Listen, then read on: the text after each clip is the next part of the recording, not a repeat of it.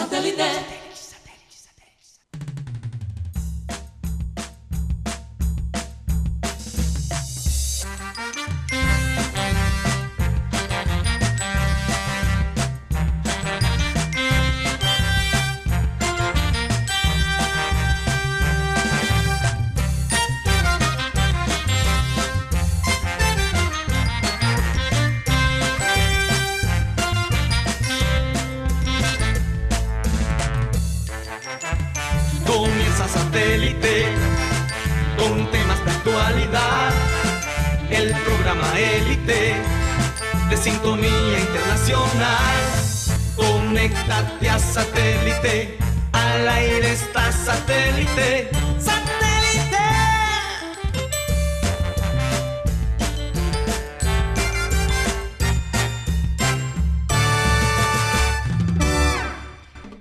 Señoras y señores, bienvenidos a programa Satélite. Gracias por estar con nosotros el día de hoy.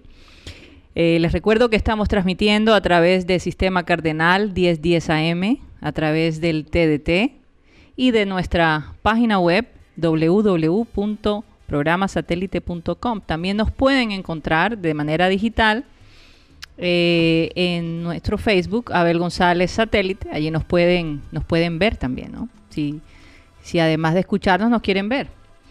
Bueno, eh, vamos a darle la bienvenida a la gente del panel. Hoy tenemos con nosotros a Benjamín Gutiérrez, a Yeyito, como siempre, a Mateo Gueidos en la producción, Benji Bula, Tox Camargo, Alan Lara y quien les habla, Karina González. Me gusta esa música, óyeme. No me canso de escucharla, la que nos ponen de fondo. Bueno, eh, Vamos a leer la frase, como siempre comenzamos nuestro programa. Y la frase de hoy dice así. Se me corrió... se me corrió la página, bueno. la frase, no, no, no, la, la frase dice así. Ni antes ni después, todo llega cuando tiene que llegar y todo termina cuando tiene que terminar. ¿Y por qué quiero comenzar esta frase? Porque, con esta frase, porque muchos de nosotros veían muy lejos la posibilidad de, de salir de la cuarentena, de que esta pandemia cesara, de que el pico bajara. Pero las cosas así como comienzan, terminan, o por lo menos comienzan un proceso de, determinación, ¿verdad?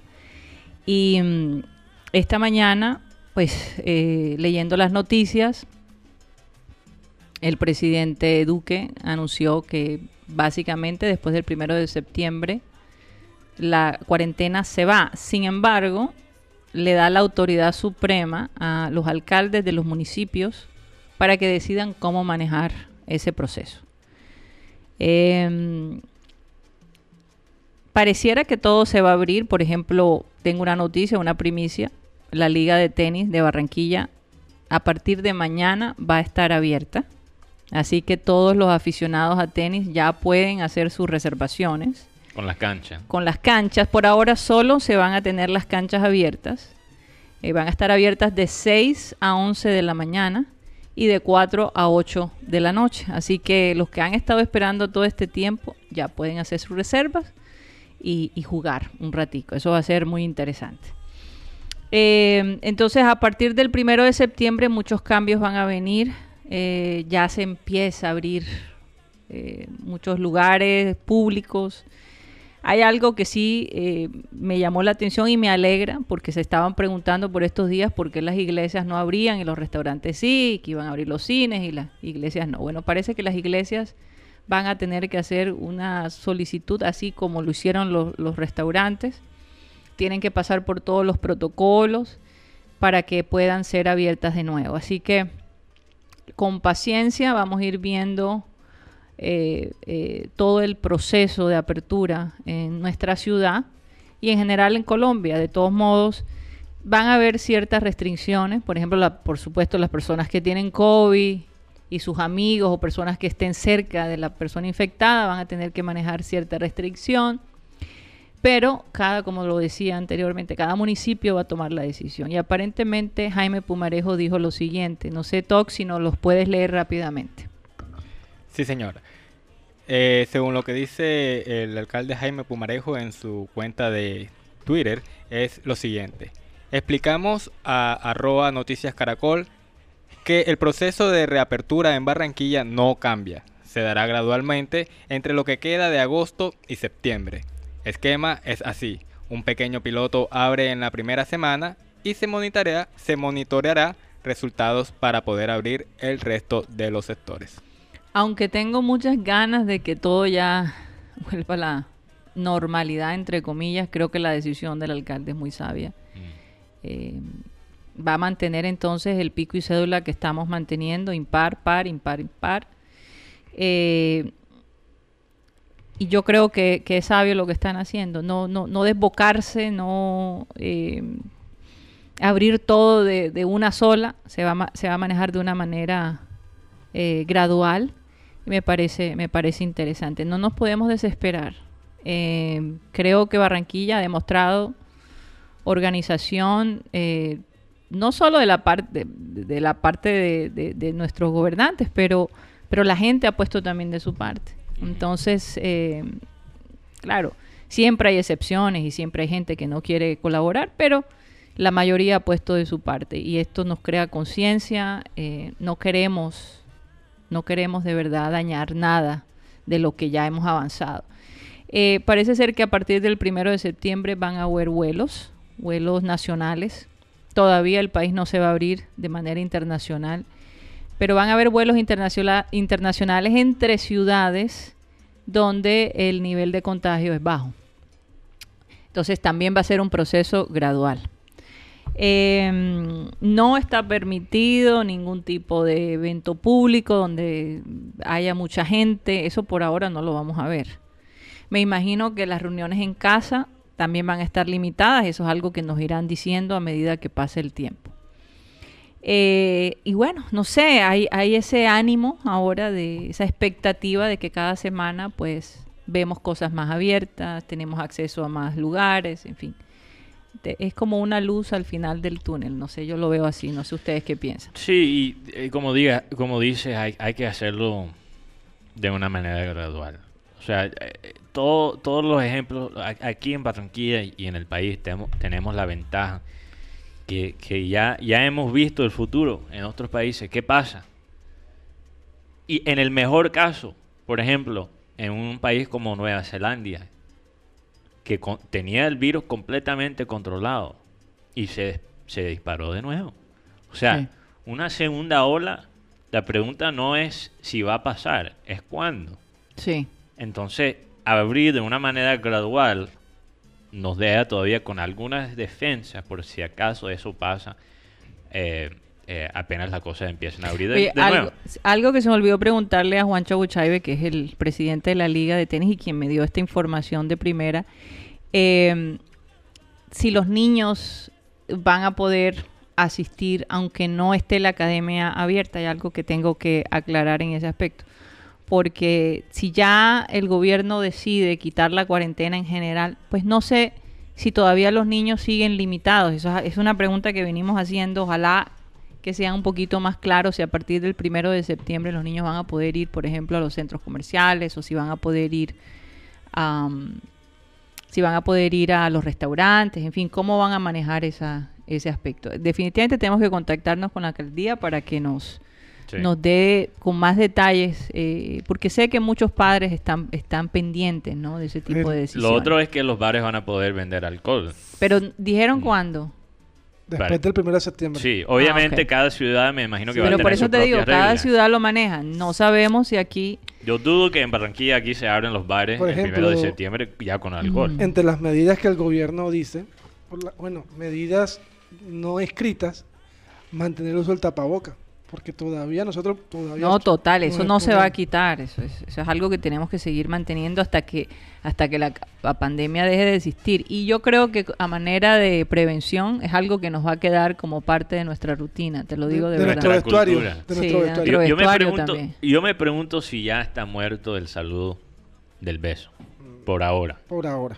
Por, ahora sí. Porque yo me pregunto que incluso después de, después de Oye, esta tremendo pandemia, eso, Eso no es un tremendo saludo. eso. después que llegamos a, a la supuesta nueva normalidad, Mm, y es lo que menciona el, el alcalde, cuál es la, la nueva normalidad de Barranquilla, pero él está hablando de esa nueva normalidad de- del punto de vista logística, porque obviamente esa es la parte que le pertenece a- al alcalde, Sí, pero claro. tenemos que también como las- los ciudadanos, como, como las personas comunes, hablar de también cuál va a ser la nueva normalidad cultural.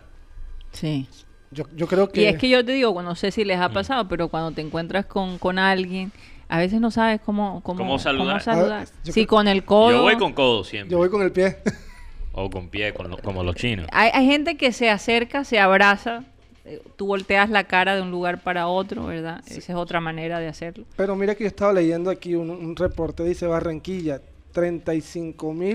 35.532 casos, activos 2.614, Apenas. Imagínate. 31.321 recuperados, en casa 2.064, en hospital menos de 500 personas, 499, y en UCI 51 personas.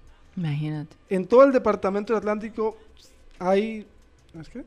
63.069 casos, de los cuales hay 55.100 recuperados.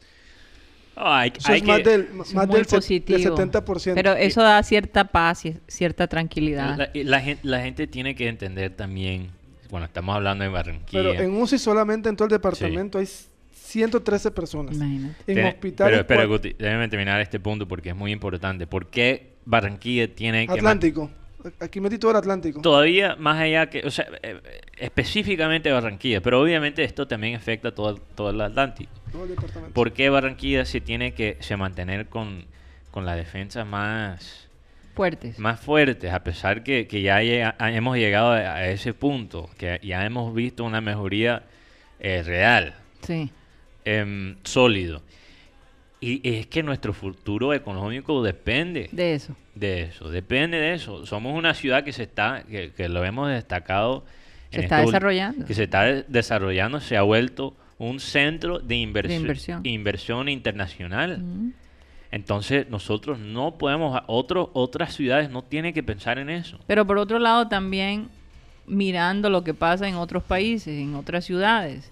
Italia es el perfecto ejemplo. España. España, o sea, empezaron a soltar todo, ya todo, y, y ¿qué pasó? Otra vez al encierro. Entonces no queremos regresar allí. Y por eso me parece que las medidas que están tomando A- son inteligentes. Aquí el cabezón Camargo me pregunta, ¿será que el gobierno planea cuarentena obligatoria para quienes planeamos ir a Colombia desde Estados Unidos? Yo me imagino que Yo- yo cualquier, sí cualquier persona extranjera 15 días de aislamiento. Sí. 15 días Y se los van a exigir, se los van a exigir. Y, y yo te digo una cosa, eso depende más de los Estados Unidos que de Colombia.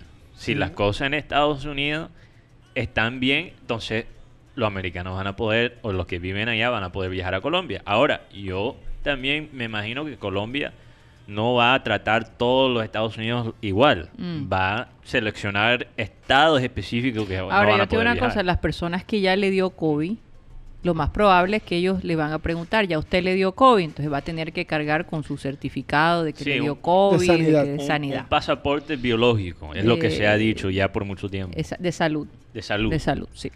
Bueno, eh, ¿qué está pasando en las redes sociales? Este alboroto con Messi eh, está creando un verdadero caos, eh, angustia para algunos, para todos los seguidores del Barcelona, ¿no? Ujú. Aparentemente, aparentemente Messi ya dijo, me quiero ir de aquí. ya mandó un comunicado oficial Ujú. a- a- eh, Bueno, y la pregunta eh, es, ¿él eso- puede irse? eh, eh, lo que pasa es que, bueno, es complicado porque él todavía tiene contrato, obviamente, Ujú. con Barça. Tiene un año, ¿verdad, Guti? Sí, claro. Un año. Eh, él había hablado con Ronald Koeman, el, el- el- el técnico holandés que, Ujú. que reemplazó a Quique Setién. Sí. Y, y no había un feeling, digamos, muy positivo de esa conversación. Eh, se nota que han traído quizás a Ronald Koeman para ya llegar eh, y empezar un proyecto nuevo. Sí. Y yo creo que ya a este punto en la carrera de Messi eh, no tiene tanto sentido quedarse para eh, esa- ese periodo de transición cuando solo te queda quizás tres, ni, tres años a- al nivel más alto. Mm. Y, y eso es tres años sin una lesión, porque tú nunca sabes lo que puede pasar en el fútbol. Pero tú una crees que- lesión y se te acaba. Un bajón, un bajón futbolístico, una lesión. Nunca sabes. Pero ustedes creen Mm. que él se quiere ir porque no le gusta el nuevo técnico o porque ya no se identifica con el equipo. Eh, eh, mira, esto lo dije el otro día, pero lo voy a repetir porque creo que vale la pena. Mm. Eh, ¿por, qué, por qué me cuesta trabajo quizá... Si no, no, no estoy hablando de calidad de jugadores, estoy hablando eh, de, de, li- de li- eh, de ellos como líderes. Liderazgo. Del liderazgo. De liderazgo. ¿Por qué me cuesta trabajo comparar a Messi con Xavi, con Carlos Puyol, con otros grandes del Barça? Es que Messi representa a Messi. Quizás Messi ni- nunca realmente ha representado a Barcelona y quizás muchos, muchos están en desacuerdo con- conmigo, pero para mí es- esta situación lo ha comprobado. Y eso no está de mal. Él se lo merece porque él es quizás uno de los cinco o tres mejores jugadores de todos los tiempos. Quizás el mejor. Pero, Benjamín. ¿tú piensas que si Messi se va, los fans se van a retirar de Barcelona? Yo creo que O- mucho. Yo lo primero que pienso es que esto sería un golpe no solo a Barcelona, sino a la Liga, a la Liga Española. Claro. Ya pierde a Cristiano, ahora Sí. pierdes a Messi. Pero quiero destacar que es un Burofax. Lo primero que podemos decir sobre un Burofax es un servicio que permite realizar envíos urgentes de documentos que pueden requerir una prueba ante terceros. El Burofax es una comunicación con valor probatorio. El contenido enviado como Burofax aquí queda acreditado el texto, el emisor, el destinatario y la fecha de envío. Son muy útiles el Burofax para realizar reclamaciones, renovar o poner un- a fin a un contrato. Como por ejemplo, si un inquilino la- le envió un Burofax al propietario diciendo que abandonará el piso en- en un día determinado, esta comunicación servirá después como una prueba ante un- una posible demanda en el futuro por parte del casero. Entonces lo que está tratando de hacer Messi es quizás liberarse del contrato que él tiene Sí, ahora mismo. Pero ¿qué dice Barcelona? Usted podía enviar esto hasta el 30 de, de junio. Pero ¿qué pasó en esa fecha? Ya es muy tarde. No, esa fecha Mm. estábamos en pandemia. En pandemia, sí. cómo se iba a- se prorrogó la temporada, entonces Messi envía esto. ¿Qué pasa ahora? El Barcelona dice, ah, bueno, vamos a hacer algo. Yo voy a apelar 700 millones que vale tu cláusula. Entonces, ¿qué causa aquí? Se viene una parte de la novela donde dice Barcelona, ah, bueno, si me pagan los 700 millones te vas, si no, no te vas. ¿Qué causa esto? Que le- se reviente más la, tempo- la, la parte de Barcelona. ¿Qué pide en España? Que se vaya Bartomeu. Mi pregunta es, ¿se va Bartomeu? Llega un amigo de Messi. ¿Seguimos el mismo círculo vicioso? Sí, Barcelona no crece. este, este noviazgo que ya se ha vuelto tóxico. ¿Y qué dice Ronald Koeman de la conversación? Jugador que no quiere estar en Barcelona, que no esté. Que no esté. Hay que empe- empezar... De acuerdo, porque si él ya expresó que se quiere ir, entonces no va a dar el 100%. No va a estar ahí el 100%. Es que yo creo y- Y que... el ambiente en los, con Eh, los eh, mira, compañeros, y hay eh, una serie de cosas Él, ahí. él, Messi, todavía estaba dando el 100% en la cancha. Pero como líder, yo creo que él ya no Pero- estaba ahí pero es completamente. que yo creo que la- Desde el partido contra Roma. La relación de Messi se reventó con los, con los Mm. directivos porque Messi, bueno, aunque no, no es, no es, pero es voz populi, Sí. Messi hizo, sal- hizo salir a jugadores como Zlatan Ibrahimovic, Ujú, el mismo Coutinho, los colombianos Jerry Mina y Jason Murillo, sí. y jugadores que no, que no, que no llegaban a hacerle pleitesía a Messi, los hacía ir del equipo. sí. En- hizo ahí, ¿sabes a quién? Al mismo Vidal, cuando a Vidal le dio el cáncer. Dijo estas palabras. Avid- Erika Vidal. Sí, sí. dijo estas palabras. Mm. Aquí no tene- aquí- esto no es un hospital, aquí jugamos fútbol. Entonces, ¿esto qué causa? Que se, te- se vean Messi re- dijo eso públicamente. no público, pero en una conversación Grabada, que se confirmó todo. Mm. Mi pregunta es, ¿por qué se va Vidal ahora y, y después se va Messi? La relación con Vidal nunca fue buena. Con Bartomeu nunca ha sido buena. Sí. El problema con Messi es que Messi, como decía Mateo ahorita, Barcelona es Barcelona Y Messi, y Messi. Messi es Messi. ¿Qué pasaba con Mm. que comparaban con Messi? Messi es un jugador no líder, porque por ejemplo, de- hablemos de un líder, Maradona. Se echaba el equipo al hombro él solo. Sí. Mira lo que hizo solito en, el- Nápoles. En, en el Mundial de, de 86, él Mm. solo. Y decía Abel que el, con, Bilardo convirtió un equipo para Maradona. Mi pregunta es, ¿Messi en algún momento Argentina ha sido solo Messi? Porque los jugadores que no le, que no le dan el balón a Messi se van de la selección. O mira lo que ha pasado con Dybala, que todavía no se explica por qué no juega Dybala. Como que entonces dice un comentario como que no es que le tiene Pero tú sabes que yo pienso que a lo mejor lo, lo mejor que le puede pasar a Barcelona es que se vaya Messi. Pero también para Messi. E- Es, lo mejor para los Sí. dos. los Pero dos lados. Parece que ya está re- este matrimonio ya no da más. El problema, de, el problema también comienza cuando el señor Kuman le, le dice a Luis Suárez, ¿sabes qué, señor Luis? Usted no sigue con nosotros. Le estás quitando como que eso fue la, como que eso fue la cerecita Y que ellos son llaves. Llaves Me- heridas. Messi y Suárez. Es más, se dice que Messi no, Mm. que Suárez también es un poquito del sindicato ese, Sí. de que el jugador que no que ellos no le gustan, lo hacen ir del equipo. No, eh, Suárez es un poquito un bully, por ejemplo. lo, creo, lo creo. lo Fue que- capaz lo- de morder la, Pero, pero la oreja a alguien. todavía más No, allá. la- la- Ah, no, fue el, fue el hombro, ¿no? el hombre. El hombro. No, no, La oreja fue Tyson. estaba fue- pensando ese Mike Tyson. Mike Tyson, sí. Eh, sí, él, él le mordió Bueno, a, por ahí, por ahí. a, a Chiellini, el, el, Y el y italiano. y a Yo otros me más. acuerdo de ese día. Y, y otro cuando estaba en Ajax. Mira pero, que lo mejor que nos pudo pasar en Liverpool espera. fue que Suárez se fuera. pero espera, entonces eh, Suárez eh, es un poquito de un bully y no estoy hablando de lo que él hace en la cancha, estoy hablando de su comportamiento en los entrenamientos. Por Mm. ejemplo, cuando Neymar estaba en Barcelona, cada rato sal- eh, salía un video de, de Suárez y Neymar peleando en los entrenamientos porque Suárez le hacía una maldad y se Porque le, burlaba de él. le Oye, pateaba la que le bola. pateaba la bola. Entonces él, él y Messi era un poquito como eh, lo- los dos niños chachos ahí en el, en o el sea, como que- cuando tú ves esas películas Ajá. que, que, que de, de las cárceles.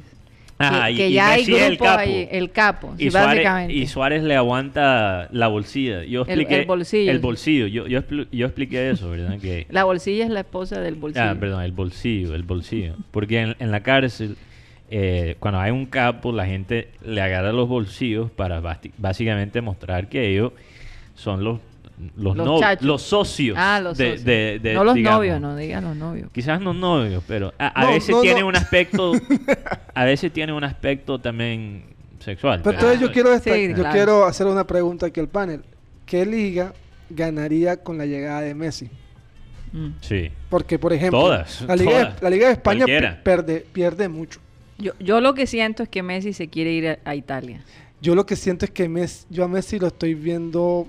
Porque Ronaldo está allí, la competencia. eh, ¿Quién sabe si los italianos dicen ya está bueno de los españoles? Vamos Bueno, y a, mira, a liderar esto. en- en- es que en Italia, en un para equipo Italia- como Inter, sí. con el respeto de los neroazurros, la verdad no lo veo. No, no lo veo como... Pero Yo, yo no estoy de acuerdo. Em, Por fútbol yo lo veo más en el City. sí. Por fútbol. Es que, es, que, Ah. es que son dos conversaciones. No, si tú analizas todos los, los equipos, yo no creo que hay una situación perfecta para Messi. Ujú. ¿ok? El Junior. Y, y, y quizá- y quizás por eso no ha tomado esta decisión hasta ahora. Porque, Oye, porque no hay un equipo eh, que, que- que tiene una situación ideal. Entonces, si tú divides la- la- los factores, si tú hablas de, de la parte personal y la parte de, de la ciudad y la cultura del equipo y, y la, y la historia de, de un equipo, yo le pongo a Inter, porque Milán, tremendo ciudad para negocio. Total. Eh, o sea, una ciudad donde su familia se va a sentir cómodo. Perfecto, sí. Eh, donde, no sé, yo creo que Milán sería un-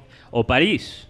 Pero lo que pasa es que yo no creo que Messi cuadra con esos dos técnicos, ni, Mm. ni con el técnico de París, de eh, Tuch- Tuchel, Tuchel, Que está en, en el aire. sí, o, o, o Conte de Inter, él no cuadra ahí con el estilo. Pero si estamos hablando completamente de fútbol, yo creo que Oye, el City... pero no podría pasar lo mismo que pasó con Maradona, que se Mm. fue a un equipo No, no, no. no. que, No, creo que que- estaba medio, tú sabes, caído. Yo creo que Messi es muy, muy vedette para eso. Sí. Pero mira lo que estoy Y, y leyendo. tienes que pensar el momento en que estaba Maradona cuando ¿Qué pasó edad esto. tenía cuando se fue a Nápoles? ¿Qué edad, qué edad tenía? Estaba Todavía estaba, joven. estaba en sus mejores años y tenía sí. un problema de la, de la coca en Barça. Aquí, Entonces, estoy le- te- aquí leo algo que dice un periodista de, de México. Dice, para tener en cuenta qué significó CR7 en la Juve. Incrementó el 17% de los ingresos del club. Adidas pagó 15 millones de euros de bono solo para firmar la extensión del contrato. Sumó 16 millones extras en merchandise. Incrementará, O sea, en mercancía. mercadeo. Me- merchandise es, mercan- Mer- eh, mercha- eh, mercan- es mercancía. mercancía. O merchandising. Mercancía. Bueno, eso es lo que dice. Mercancía es eh, eh, lo- la- las camisetas, Ok, o sea, eh, los artículos, souvenir, todo eso. souvenirs, todo eso. Sí, Incrementará la, aún, la comercialización, aún- básicamente. incrementará aún más porque Adidas firmó por 51 millones de euros por año. sí. Mejoró contrato con, la, con Jeep. Juventus abrió oficina en Hong Kong. Contrato exclusivo con Konami. Contrato global con los neumáticos chinos. Sus acciones subieron del 0.57 al Mejor 0.92 con un pico de 1.45. Solo para ver que tengamos en cuenta a la hora de ver a dónde va Messi y no hablemos solo de su salario. No, no, es que, es que si estamos hablando para una liga y para un equipo que, le- que compra a Messi, o sea, ellos en, en, en los primeros meses ya recuperan cualquier plata que van a, van a pagar.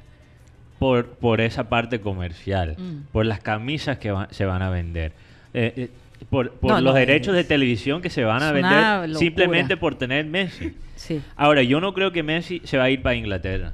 Aunque yo creo que la pareja futbolística perfecta para él sería Guardiola en el City. Yo, yo, tú te puedes imaginar Messi con la personalidad que él tiene, que a veces es complicado. con él es una- vedette, él es con- una vedette. Oye, con- la con- pregunta con la es- prensa tan tesa de los ingleses. Cuando Messi llega a un nuevo equipo, eh, yo imagino que los jugadores se ponen tensos, como ya llegó este hombre aquí a robarnos cancha, ¿no? A, a pantalla también. eh, eh, no, no debe ser fácil ¿eh? Llegar con todo ese cargamento que viene Messi. ¿no? Sí, sí, viene y, y pasó con Ronaldo con Juventus. Cuando llegó Ronaldo, aumentó toda- todavía más la presión sobre los jugadores en Mm. ganar la Pero Champions. ¿cómo le ha ido Ronaldo con sus compañeros? No, yo, Yo creo que Ronaldo- bien. Ronaldo es, es como, es- como dicen acá, Ronaldo Mm. es muy querido por su compañero. Es más, recuerdo cuando llegó que, cua- Ahora. que Cuadrado... Pero lo de años pasados quizás... No, pero con Cuadrado, Cuadrado tenía la número 7 y dice, no, este, es- suya, señor. Tómela. se- Ah, claro, fíjate, hay- hay que fíjate, fíjate que ha, ha pasado hay un algo que estuve leyendo sobre Ronald- Ronaldo y su relación con su mamá, que es Mm. tan tan tan bella. Dolores. Eh, ella mm, sufrió de cáncer de mama, fue operada y de nuevo en junio le regresa el cáncer de mama. Pero la gente le preguntaba, oye Ronaldo, ¿por qué tu mamá vive contigo? Porque tú no le, no le has dado su propia casa. Y dice, porque mi mamá es lo más importante en mi vida. Ella trabajaba limpiando casas para que yo pudiera tener unos botines para jugar fútbol Sí. daba su vida por mí.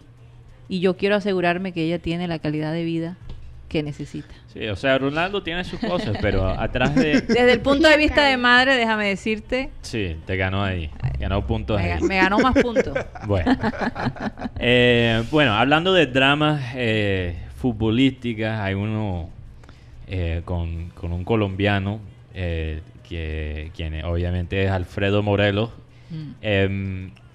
Em, podemos hablar de eso un poquito más después de los comerciales. Obviamente no es, no es el, el drama más importante en el mundo del fútbol ahora Sí. que salió. eh, Oye, por lo menos hay algo de qué hablar. Sí, hay algo de qué hablar de los colombianos. Pero lo que pasa es que hay una vaina que pasa aquí con los medios.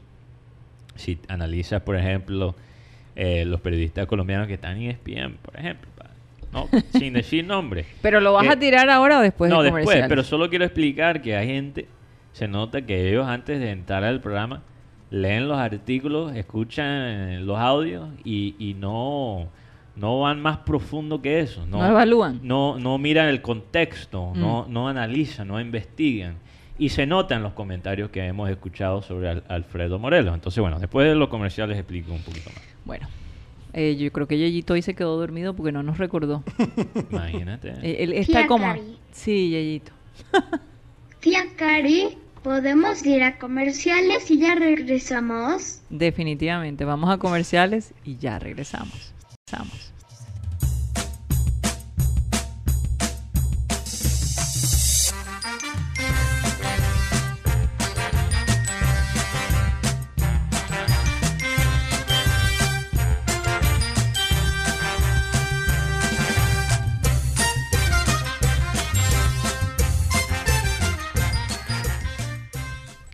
Continuamos con programa satélite. Estamos transmitiendo a través del sistema Cardenal 1010 AM y por todas las plataformas digitales que al comienzo de pro- del programa mencionamos. Mateo, eh, ¿quién es la gente más activa el día de hoy? Vamos a ver. Aquí tengo la lista. Se te perdió. No, aquí lo tengo. Eh, un saludo para Jesús Puerta y Oli Mengual. Oye, hacía rato que Jesús Puertas no estaba en vivo. No es cierto, yo lo menciono cada rato. O sea, que está hablando. Eh, Yoli Mengual, Arnulfo Plata, Sandra Ojeda, Germán Ramos, Ana Camargo, Luis Reales, Manuela Peña. Eh, tenemos aquí a Luis Caballero, Antonio Urbina, que nos escriba desde Bosconia, Cesar. Ok, Ajá. saludos a Fogonia. Un saludo para él.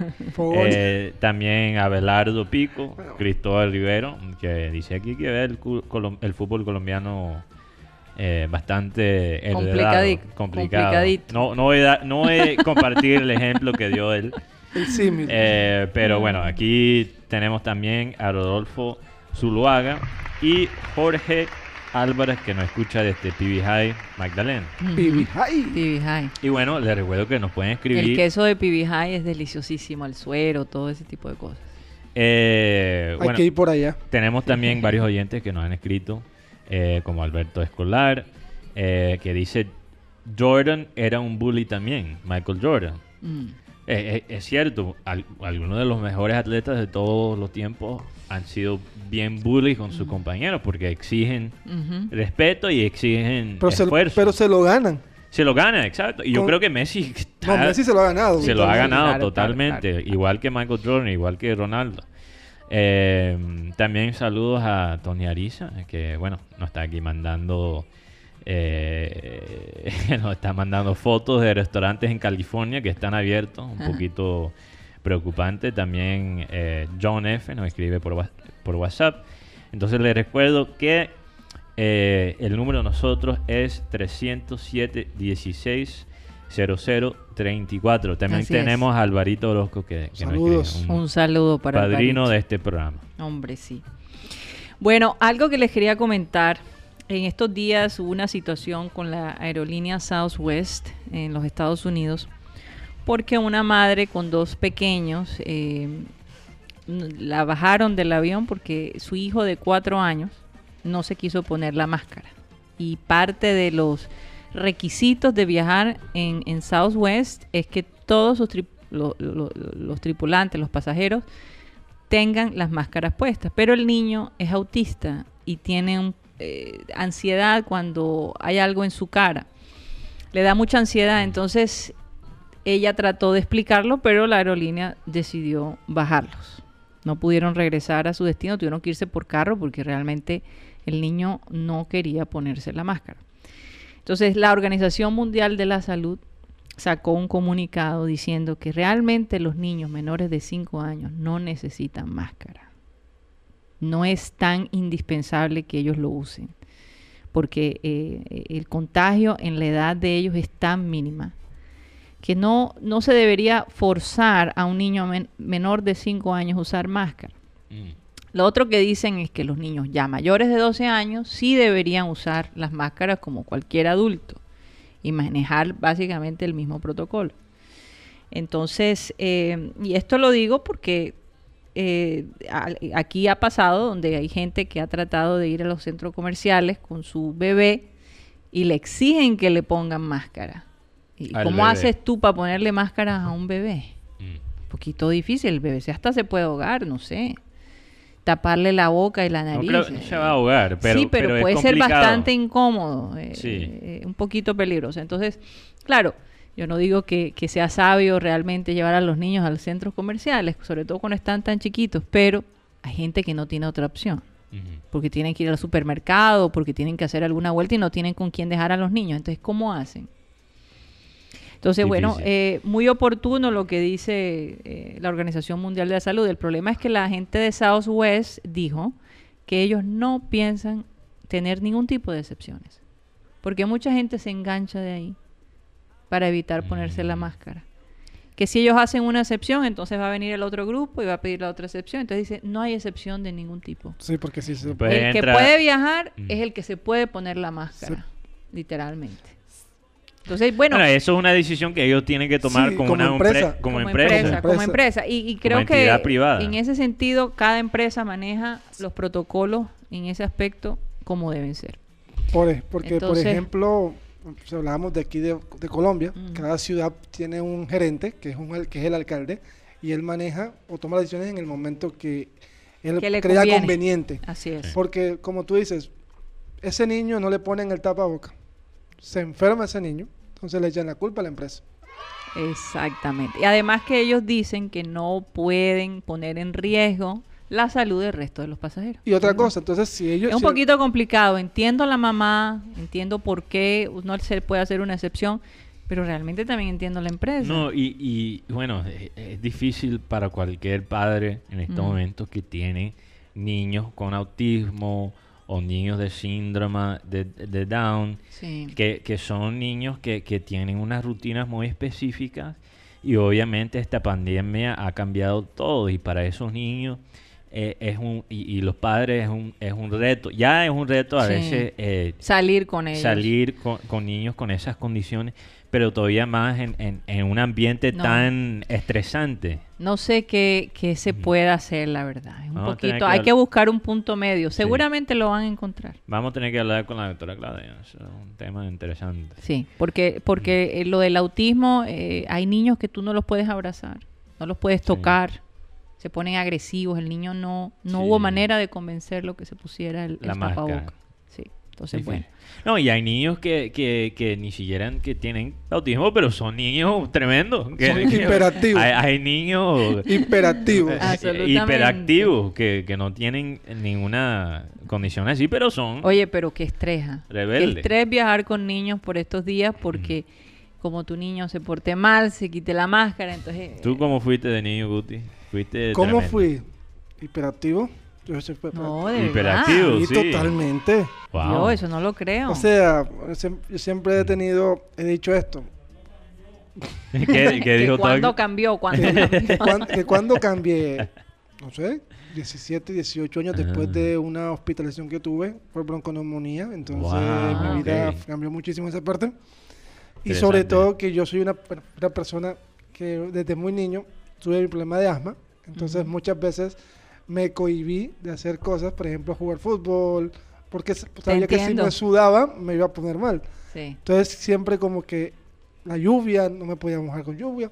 Hasta que un día el, un- el neumólogo me dijo, ¿se puede bañar en agua lluvia? De ahí dije, bueno, me baño en agua lluvia, pero siempre guardando como... ¿Y ese- te como- tiraste a algún arroyo? No, nunca, Ah. nunca. ¿Nunca, nunca, nunca te montaste una llanta? No, aunque en la esquina de mi casa pasa uno de los arroyos más fuertes Mm. que había, que es el de la 54.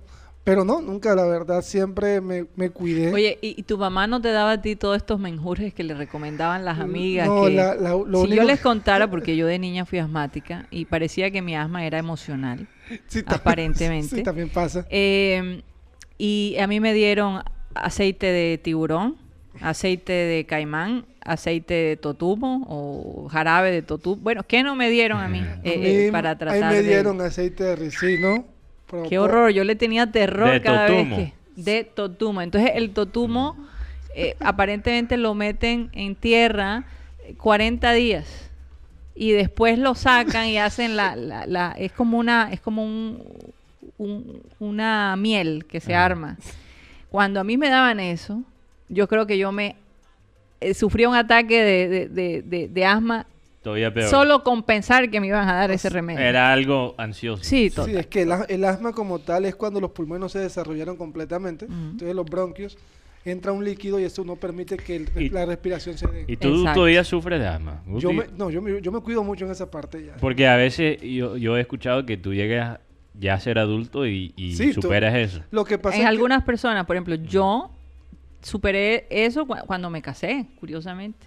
Yo tomé la decisión, yo dije, ya yo no sufro más de asma y eso nunca ha vuelto a pasar Ahí en mi vida. para algunas personas es más psicológico que Sí. físico. Hay- sí, hay sí, que es sí, está Hay comprobado. veces que es crónico. Está comprobado. es crónico. Por ejemplo, que yo- es algo que no mi, puede... prim- mi primera crisis, según lo que me cuentan, porque yo no me acuerdo, fue a los tres meses de edad. Ah, Entonces fueron... Entonces cuando yo veo que ya mis pulmones empiezan como a... Pero también son reacciones alérgicas. Sí, alergia. Eso también he sí, descubierto. Eso sí, yo me he cuidado mucho esa parte porque, por ejemplo, el polvo, todas esas cosas. Por ejemplo, no, que vamos a limpiar tal cosa. Enseguida me pongo un tapaboca o me, me echo ovita en los... en- Te en- desapareces. Me pierdo. Para- ¿Por qué? Porque sé lo que es una crisis de asma. Total. Sé lo que es que Yo te, también tire- lo sé. te tiró 15 días con bronconeumonía. Wow, Sí. de su Guti. Eh, eh, son duro. cosas que Dios me ha ayudado a superar. De acuerdo. Y es más, yo soy un milagro porque hubo un momento de mi vida que a mí no se me entendía nada. Oye, es tan rápido en la producción. producción. cuando, yo, rápido. cuando yo hablaba, cuando yo hablaba, yo no se me entendía nada. Y yo le digo, Porque no podías respirar. porque no podía respirar y, y las cuerdas bucales. Entonces eso era un enredo, pero bueno. Guti, no sabía todo esto. No, es todo esto. Ahora me estás contando al aire. Muy, no, muy interesante. Sí, sí. Y, Entonces, Ah, para que los la gente- oyentes saben un poquito. de- Para Sí. que la gente de se dé cuenta de, que- de que mi vida radial es un milagro de Dios. wow. Así es. Bueno, así es. eh, y, y no lo digo como broma, casi me hace llorar. Pero hablando, y, y no estoy mamando gallo. de otra vida, ra- de otros milagros. yo, yo sé que yo te mamo bastante gallo, Guti, pero esta vez lo estoy diciendo Total, completamente total. serio. A- Pero alguien- hablando de reacciones alérgicos, Alguien me preguntó algo ¿Qué? ayer, que yo, que yo por qué sabía tanto de música. Porque te pasabas escuchando No, música. yo le dije, no, porque es que cuando yo empecé a escuchar vallenato, Fue Joan que te preguntó. no, Ah. un vecino, y que, oye, pero Guti sabe hasta de música. Y no, Ah. yo empecé a escuchar todo. vallenato por la muerte de, de ese muchacho, De Caleb. Morales. Mm. Y te digo la verdad, el ejemplo de Caleb le enseña a uno a que mientras cuando uno hace las cosas con amor, le salen bien. 100%, Completamente de acuerdo. 100%. Todo, que- con todo alerta. lo que haces con amor siempre da resultado. Bueno, Bueno, vamos a, a sí. hablar de, de- de Morelos porque de verdad Sí. que, que me, me dejaste inquieta con, con la historia. Hablando de reacciones alérgicas, a mí me, a mí me dan cuando escucho comentarios ignorantes. Ajá. Y he escuchado varios sobre esta situación eh, de Morelos. eh, muchos, eh, mucha gente en los medios colombianos criticando a Gerard.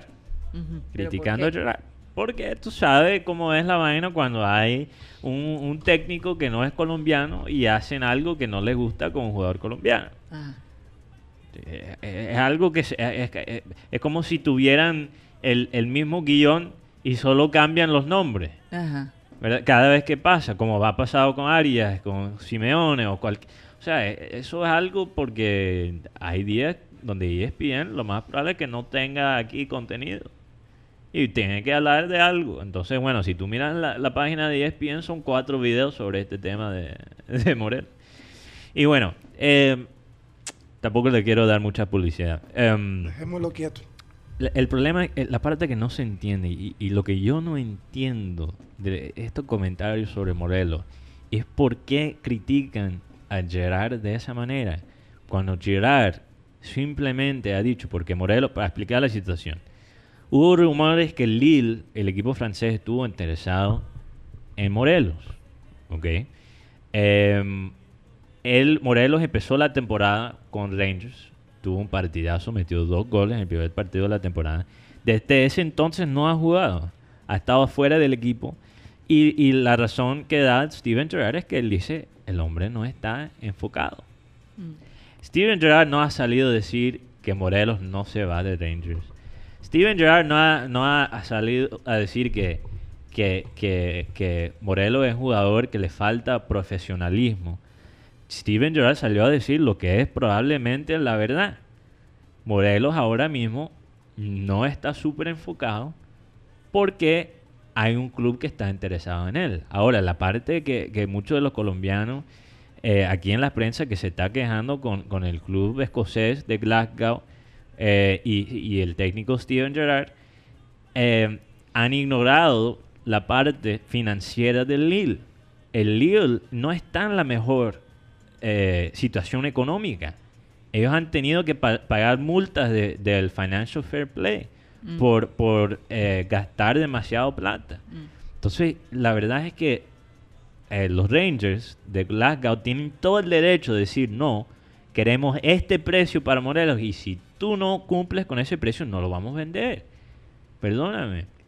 Y, y, si, y si Alfredo Morelos, él tiene todo el derecho de querer irse, pero si él no está completamente enfocado, no importa si él es el mejor goleador en, en, en toda la isla británica, si él no está completamente enfocado, eso no, eso no ayuda al equipo, no ayuda al espíritu. No, no y, y- qué ejemplo da el resto del equipo de Gerrard? Claro. Si él no está enfocado y todavía mantiene su puesto. Es que. Pero ¿cuáles fueron las críticas al respecto? La crítica es que Gerard no debe decir eso públicamente, pero yo te, yo te, mira, si Ger- Gerard se hubiera quedado callado sobre la situación, sobre Morelos, después lo critican por estar callado. No, aquí critican porque sí, porque Porque, no. porque sí, porque no. Y Gerard, mira, Gerard, hablando Que pitos, que flauta. que pito, que flauta. Mira, tú mencionaste la situación con Luis Suárez. Gerard, como jugador y como capitán, vivió una situación muy parecida. Incluso la personalidad de Morelos me recuerda un poquito a, a- a Suárez en la ¿Cuánto- cancha. ¿Cuántos años tiene Morelos? Tiene como 25. 24. 24. Ah, todavía está en el proceso de maduración. Sí, todavía está en No, la- solo, no muer- solo que no muerde, pero... No, no, y- exacto. Es- A diferencia de Luis. obviamente hay también diferencias. Eh, y lo- lo- digamos, las cosas positivas de Suárez lo veo en Morelos. Pero Morelos tiene su parte rebelde también. Morelos para un delantero le dan muchas tarjetas rojas y amarillas. O sea, él se puede... Tiene su ahí... le, le va a quitar, le va a quitar el puesto a Bedoya. Entonces, bueno, entonces em, Gerard pasó por esta situación con Luis Suárez, cuando Luis Suárez estaba en el Liverpool. Gerard sabe cómo manejar esta situación. Incluso Gerard pudo convenc- convencer a Suárez de quedarse un año más. Y por eso, y por eso, eh, el Liverpool casi gana el título. Estuvo de un- unos puntos de ganar el título. Entonces, pero Gerard, yo, yo, yo dudo que Gerard le está diciendo a Morelos, tú te vas a quedar aquí como sea. Dudo que eso sea la situación. La verdad es que el club, como negocio, está esperando un precio Sí. y si ellos no reciben un- una oferta que les favorece a ellos, no van a vender el jugador. Y si Morelos tiene que pasar un periodo aparte del equipo para reenfocarse, lo va a tener que hacer. Es lo mismo que pasó con Suárez. Cuando Suárez se trató de ir del Liverpool, pasó dos meses Sentado. separado del equipo, después se integró de nuevo y como si Pero nada. yo tengo una, pre- yo una pregunta y es a todos los jugadores. La oferta de Lille es de 20 millones. Uno como jugador o como persona dice, bueno, háblense entre ustedes y definan el precio. Yo voy a estar tranquilo entrenando porque Pero ¿quién es que no quita? es fácil, no es fácil. No, pero ¿quién quita que me salga otra oferta de un equipo mucho más grande que el tuyo, que, lo- que lo- que el otro tuyo? Porque, por ejemplo, Morelos tiene, es un jugador con futuro, con presente, pero su parte disciplinaria en la cancha no, no lo deja bien parado. Mm. Porque él es goleador y todo, pero para mí Morelos todavía le falta madurar un poco más. Pero acuérdense que, que Teo también pasó por esa etapa. Pero es que Teo se fue mucho más joven, Karina. Entonces O sea, fue- Teo ya a los 25 estaba ecualizado, no creo. no, pues fue- se, fue, No. mu- se fue mucho más joven para Turquía. Ajá, a una ciudad muy diferente a Barranquilla, total. Tra- eh, tra- eh, ¿Cómo se llama? Trevisonda Travisonda. o. Tratson. Ni siquiera el- eh, una ciudad metropolitana como Istambul. Estamos No. hablando de una ciudad pequeña en, en Turquía. Y aún así, mira lo que mira lo que es Teo. Teo dicen que hubo un momento que dijo que si el papá no llegaba, se suicidaba, porque era estaba muy se sentía muy Wow, solo. sabía eso. Y además, Teo, como decía Abel también, Teo se dio trompa con todo el mundo. En la chinita, Teo iba a buscar la leche y se daba trompa con tres personas. Y sabemos cómo es Teo. En cambio, yo miro a Morelos y yo digo, Morelos es un jugador con no las condiciones de Teo, porque para mí Teo es de los mejores jugadores que he O sea, con mejores oportunidades. No, es más. Teo es más goleador. Morelos es más goleador y bueno, te- tiene un... Morelos es más goleador. Tiene Teo es más eh, un 9 y medio. Tiene a Gerard, que Gerard, imagino que se, se No, encarga de todo esto. Sí, Pero yo te hago una que pregunta. es tremenda persona. Gerard. Tremenda Y te persona, voy a tremendo decir, líder. Gerard, Gerard viene de un barrio que era peligroso allá en Liverpool. En Liverpool, digamos. Te, te lo digo, o sea, Gerard a veces ex, eh, amigos de él del barrio eh, eh, trataban de meterse en su casa, de robar. no, él, verdad. él- él- él tuvo situaciones difíciles. Lo que dice Karina es verdad. Y yo te digo, ojalá que Morelos no esté escuchando el veneno cae en nuestros medios No, ahora y mismo. ahora no tanto el Porque veneno. yo te digo, si hay alguien que, que, que le- de verdad le puede enseñar algo, Steven Gerrard. Aunque él se vaya, después. Él debería mantener esa relación con Steven Gerrard. No, y es que otra cosa quiero destacar también el tema de los empresarios. Porque los empresarios te, te empiezan a dañar el oído. Ay, mira, tienes una oferta de Lille, ponle presión. ¿Qué tal? Lil- No, Lil- eso, eso no es Y, cualquier y cosa. yo te digo, eso es exactamente lo que está pasando porque el Lidl no está en la posición económica para comprar Bueno, a acaba, Morelos. acaba de vender a, a su delantero en, Bueno, 80 quizás mil- ahora. en 80 millones al Nápoles. Pero hasta que no haya el dinero en, en- en la cartera no se puede Cash, hacer nada. cash. Oigan, haciendo un cambio de frente, eh, me llamó la atención lo que Burger King, eh, Burger King últimamente se ha reinventado haciendo cosas como eh, diferentes. Hay Burger King en Colombia. Claro que hay Burger King. en Ah, Colombia. ¿verdad? Que sí, ¿no? que por Sí, cierto, sí, sí, se no es por nada, pero las hamburguesas de Burger King aquí en Colombia son mejores que en cualquier parte, no sé No por me qué. acuerdo. No sé hay, por hay qué. uno en Buenavista. Ah. Exactamente. Burger King. Que, que es posible que los restaurantes en, en los centros comerciales abran pronto. Mm. Es una, es una de las metas. Pero ellos en, Bruse- en, en Bélgica eh, estaban promoviendo eh, la empresa regalando máscaras, que lo vamos a tener, la gente que nos ve digital lo puede ver, regalando máscaras diciendo lo que, lo que quieren comer. Entonces la manera de, de tú adquirir esas máscaras era escribiendo una historia en el Facebook de Burger King o en el Instagram. Ellos te contactaban, tú mandabas tus datos y te llegaba por correo tu mascarita. Entonces cuando ibas a Burger King simplemente te la ponías y te daban tu, or- tu orden. ¿Cómo se dice? Tu, tu, tu orden. sí, pedido. tu Tu pedido. pedido. Mm. Tu orden. Entonces, tu orden, sí, Tu ¿verdad? orden, claro. Se me, se me cruzó el inglés ahí con el, con el español. Andas con muchos gringos, eso es lo que pasa. Tengo tres, tres gringos en casa. Tengo tres gringos en casa. Imagínate eso. Eh, no es fácil. Hasta el perro es gringo. Hasta el perro es Hasta gringo. Puki es gringo. Bueno, eh, entonces, Mm. no sé, me, me- me pareció novedosa la cosa, me pareció interesante un poquito de poner humor, hacer una publicidad que impacte. Esto solo está pasando en Bélgica. Yo tengo una no, no- historia. no ha llegado a Colombia, ni siquiera a Estados Unidos. Tengo una historia. eh, Se trata de, de una cosa curiosa con la máscara. No es exactamente lo que está haciendo Burger King, pero es algo en Japón. Y, Mm. y la gente se pregunta, quizás, ¿por qué mencionamos a Japón tanto? Sí. Y la verdad es que las cosas extrañas en Japón se hacen virales. y me salen en las noticias y por eso lo veo. Y, y siempre me parecen curiosos. En Japón tienen máscaras. eh, Por ejemplo, si, está, si llegas a una gaso- gasolinera, si vas a un supermercado, Ujú. eh, eh, lo- los, los trabajadores tienen eh, unas máscaras donde se les ve una sonrisa. Pero Eh, la sonrisa es falsa. Es falsa, pero es supuestamente para calmar la ansiedad. la ansiedad de la gente de no Mm. poder ver la boca. Pero yo he visto esas máscaras y eso te parece, susto. eso parece una Manda- película de manda- terror. Mándamela. No voy a tener que mandártelo, Pa- Guti. Ese es el disfraz de, de Halloween. De Halloween, una máscara así con la sonrisa. Supuestamente para calmar la ansiedad. Aunque ya están vendiendo las máscaras transparentes. Eso también. eh, que son de, de- de- como de un plástico que no se eh, con, con el aliento No, no se- sabes que es así, no es una, una máscara falsa, es transparente, Es pero la máscara transparente con la sonrisa de alguien se ve supremamente extraña. extraño. ahora estaban vendiendo unas máscaras que te cubren los ojos completamente hasta hasta la Uy. hasta la boca Mm. pero ellos dicen que esas no son muy seguras porque tienen sus sus espacios entonces Hasta no los tan- ojos, o sea, los toda la cara. toda la cara pero es transparente Uy, totalmente Me transparente parece como una bueno película como de, pues sí como como una los vaina marcianos de Freddy. Krueger o algo. ¿no? Oigan, y a las mujeres les quiero hacer la siguiente pregunta. Porque por estos días muchas mujeres eh, que no tienen que ir a trabajar, que Ah. trabajan desde casa, o, o están en casa todo el tiempo, o están desempleadas también, eh, no han tenido que usar tacones. Entonces hay algunas mujeres que dicen, oye, me di cuenta que podía vivir sin tacones. Ahora no me interesa usar tacones más. Les quiero hacer esta pregunta. ¿A ustedes les hace falta usar tacones? Bueno, yo no he dejado de usarlos en esta pandemia. Porque me toca no venir al estudio no y me gustan los tacones.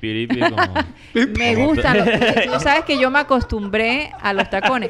Los zapatos muy, muy bajitos Ah. Me cansan. Te cansan de una más. manera O sea, increíble. no, no lo puedo explicar. Lo opuesto que de lo que he escuchado. de- Claro, depende del, ta- del, Ah. del, del alto del tacón, Claro. ¿no? Porque hay mujeres que Yo me usan pregunto unos si hay hombres que... se han puesto curiosos y se han probado las ta- los tacones de, de la novia. No sé, pregúntaselo ahora, a Eva. ahora en pandemia. La- ¿Tú te taco- viste los tacones de Eva? Claro, con... Con Jorge Herrera, que Con estaba, no, con, sí, Jorge Herrera estaba allí, claro estaba que ahí, sí. que, que lo Y entrevistaba. Jorge Enrique Abello también, Mm. que era el protagonista. Bárbaro. Tremenda novela. Aunque Ojalá ese que la vuelvan a personaje pasar. era más que curioso. Sí. ¿Qué pasó, Yeyito? Tía Cari, es momento de ir a Comercial Time. Bueno, no tanto como Commercial Time, no sé por qué lo dice. Nos vamos a des- tiempo de despedirnos de. Sistema Cardenal. Mateo, ¿dónde nos pueden seguir digitalmente? Bueno, seguimos por Abel González Satélite en Facebook, también nuestro sitio web programasatélite.com, también la aplicación de radio digital TuneIn, donde estamos como Radio Caribe Sano, y también estamos en la aplicación Spotify, donde nos puedes encontrar como podcast. Así es. Si no sabes lo que es un podcast, búscalo en Google. Google. No, no, no le. No le voy a preguntar porque después nos da una explicación ahí Por larga. favor, no la menciones. Una explicación cachaca. Bueno, nos tenemos que ir de Sistema Cardenal, pero recuerden que nos pueden seguir digitalmente. Así que gracias por estar con nosotros. Estamos de lunes a viernes de 1 y 30 a 2 y 30. Nos vemos mañana.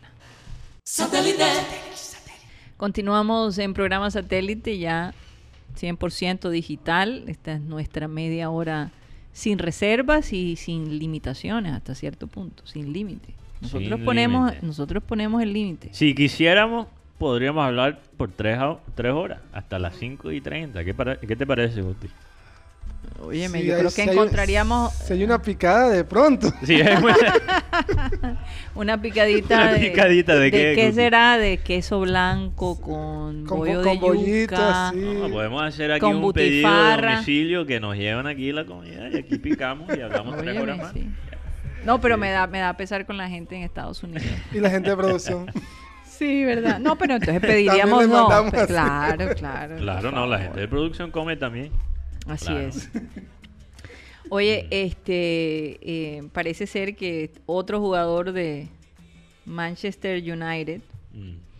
Harry Maguire, eh, aparentemente Harry Maguire tuvo problemas porque eh, fue agresivo con unos policías en Mykonos, en, en- en Grecia. Y Harry Maguire es el capitán de Manchester United. Imagínate. Y entonces, eh, eh, óyeme, ¿cuánto fue que le dieron la sentencia al hombre? 21 meses, pero son... 21 meses. Sí, En Grecia. En Grecia. Pero Y- no, pero, pero como es jugador y esto puede salir, Ajá. pero tiene que pagarlo ininterrumpidamente. Pero, claro. wow, el hombre, ¿tú sabes cuánto gana él a la semana? ¿Cuánto? Ciento, bueno, de- 190 mil libras. Oh, wow, yo iba a decir 180. Te estaba Yo- cerca. no, 10 mil 90 pesos, lo- esos son los impuestos, ¿no? Sí, claro. 190 mil libras a la semana. Imagínate. Entonces él le decía a los policías, pero usted no sabe con quién está hablando, yo soy multimillonario. Tú no sabes quién soy yo. Usted no sabe quién soy yo. Yo le puedo pagar. Y entre más hablaba, Peor. peor, peor le iba. Además, ese man ten- tiene... Mira, pon- producción, ponme ahí la cara de ese man porque tiene cara de ogro. Sí, ¿te parece? Ese man me parece... Oye, pero A pesar de el ser... capitán. El, eh, bueno, además de ser capitán de Manchester United, si tú... O sea, él tiene cara, cara de mala persona. Ok, No. ya, ya- ya- ya encontré la información. Ajá. El futbolista inglés Harry Maguire fue condenado por un tribunal griego a 21 meses y 10 años de cárcel, 10 días de cárcel por agresión, resistencia a la autoridad e intento de soborno. Imagínate. Tras protagonizar una pelea callejera en la isla de Mykonos. La sentencia permanecerá suspendida durante tres años. O sea, después de esos tres años va a pagar, los, va a pagar, va a pagar la condena. Pero un ejemplo muy, muy particular sobre el Oye, pero Manche- eso, eh, o, sea, después, o sea, después que termine el contrato con Manchester United. Sí, ya, cuando ya, ya pueda pagar los... Pero, por ejemplo, Y yo, te- tiene que irse, pero ¿será que tendrá que cumplir los 21 meses? de- Yo lo dudo. Yo lo yo dudo. creo que ya con los abogados ya está... Los griegos yo creo que se transan por, Con una por una con- platica. con un dinero. No, sí. Pero, por ejemplo, ot- otra persona del equipo Manchester que hace mismo la, la posición de defensa, Víctor Lindelof, el sueco, este jugador salió con su señora en Suecia. Estaban, salieron, no sé Ajá. si están en cuarentena ya, no sé, también. Y, en- y vio que un... No, mal- yo creo que allá ellos no están en cuarentena. Bueno, vio que un maleante estaba atracando a una señora de 93 años. La estaba atracando y cuando el hombre se dio cuenta, el hombre corretea al, al ladrón, le hace una llave, una llave china, una llave japonesa Mm. y, y lo tiene hasta que llega la policía. Entonces Joder, eh, fue aplaudido. Oye, que- pero Y ese man es un contraste. gigantón. Lindelof es... Qué contraste con Maguire. ¿no? Imagínate. Pero Lindelof, Este quedó... increíble fuera de la cancha Uno, y... uno quedó como un, como un delincuente y el Ajá. otro como un héroe. Es que yo te digo, la, yo veo la cara de Harry Maguire y me parece un delincuente inglés. Te lo encuentras, te lo encuentras un- en, un, en un callejón tipo 10 de la Sí, noche. con, una, toma, toma. con un cuchillo. No, sin nada, toma, toma. toma. No, tú sabes que los ingleses con los cuchillos son... Sí, sí, sí. este No, no es broma, es verdad. No es broma. Eh, las armas de fuego allá es, es bien inusual. Sí, por, por las leyes que ellos tienen. Eh, bueno. Es que ni los policías tienen armas de fuego. O sea, puro cuchillo. No, es bolillo. Mm. Sí. Mira, interesante esto, dos comentarios de, de algunos oyentes en YouTube. Enrique Martínez dice, Mm. mi hija tiene tres años y ella misma se pone su tapabocas. Fíjate. No sale a la terraza sin el puesto. A veces a Qué mí, belleza. a veces a mí se me pasa ponérmelo y ellas me Te lo recuerda. recuerdan. Bueno, es Papi, que- por favor. La, realidad es que las niñas somos mandonas. esa Pero, pero mi- realidad. eh, escucha esto. Entonces, Antio- Antonio Urbina me dice aquí, mi hija tiene cinco años Mm, y le da miedo salir. claro. Cuando lo hace, cuando lo hace siente temor que alguna persona se le acerca. Entonces, Claro, oye, claro. Es que los niños, desafortunadamente, y esto lo hablamos con la doctora Claudia, sí, la ansiedad que los niños están viviendo ahora es tremenda. Por eso, por eso eh, he insistido que se defina, sí, que se plan. defina el plan con ellos, porque lo más que se demoren ellos de interactuar, lo más complicado que va a ser eh, su- eh, eh, lo más afectados que Sí, ellos van a ser. entonces por eso yo te digo, yo, yo creo que los efectos psicológicos y culturales que vamos a ver en los- las futuras generaciones va a ser, por esta pandemia va a ser bastante, no solo ansiedad, pero Sí. quizás en algún momento le vamos a tener que explicar a nuestros nietos eh, eh, que era un saludo de beso. Un abrazo, bien, un abrazo fuerte. No, yo- Un abrazo yo te- fuerte. tú sabes que yo no he perdido la fe, yo pienso que, Eh, que eh, han dicho que esto va a Mm. durar por lo menos dos años. sí. eh, para, para que vuelva a la normalidad, La y- y- normalidad, y, a lo mejor comillas. a lo mejor vamos a poder poco a poco retomar esa- ese tipo de, de Eh, expresiones ¿no? Freddy Scalzo nos manda saludo un Saludos. especial para el tío saludo Freddy muy, muy y a toda la gente en Venezuela Él dice, saludos y bendición desde Acariba. Qué bien está el programa. Lo han mantenido un año. Casi un año tenemos así en es septiembre. este jueves precisamente eh, se cumple un año del fallecimiento de nuestro amado padre vamos a tener algo especial como siempre Eh, vamos a tratar de estar bastante positivos ese Sí. día porque vamos a celebrar su vida Eh, los oyentes nos han preguntado Sí. si tienen preparado. Eh, hicimos algo especial ya el día de su cumpleaños, Eh, pero no hay duda, no podemos pasar por alto No, no, no esos podemos días, eh, sobre todo que para nosotros la familia y, y para los oyentes, que es como la familia extendida, sí, siempre va a ser importante recordar este ser que, que nos tiene unidos aquí. exacto. Entonces, bueno, estén pendientes a eso. Todavía Mm. estamos en el proceso de, De planear lo que de vamos a hacer. planificar lo que vamos a hacer ese día. Pueden haber algunas sorpresas allí. Pueden haber algunas sorpresas. Así Sí, es. yo no creo que va a ser como el cumpleaños que le digamos todo el... Porque también los oyentes tienen que entender que para nosotros no, No es, es fácil. no es fácil. Entonces, bueno. Sí, sí, sí. Eh, cambiando, sí, sí, está bien cambiando. Sí, total, ok. 100%. Adelante, Mateo. Em, bueno, tenía unas notas ahí de béisbol. sí. Eh, Luis Patiño, eh, me imagino que ya muchos han escuchado, Ajá. fue ¿Quién es nombrado? Luis Patiño, El el, que el juega- eléctrico. El- ah, ok, me, me gusta ese, ese Tú sabes- nombre. ¿Cómo Pero, así, Guti? ¿De verdad no sabes quién es Luis? No, Sí él- sé, pero me gusta, me gusta el no- mamando gallo. Sí, estamos en la, en la media hora de... No me asustes, no me asustes. No, no, no, yo sé que- Ponme ahí la canción de Larry David, la que usamos ayer. Benji, tú la tienes. Esa es mi favorita. Me encanta. Hay que usar esa canción Me más. encanta, porque- me encanta, me me encanta. encanta esa canción. Eh, y lo usan bastante en los memes. Em, pam, pam. Entonces Luis Patiño, él mismo se pone el eléctrico, así, así es su usuario creo que en Instagram en y Twitter, sí.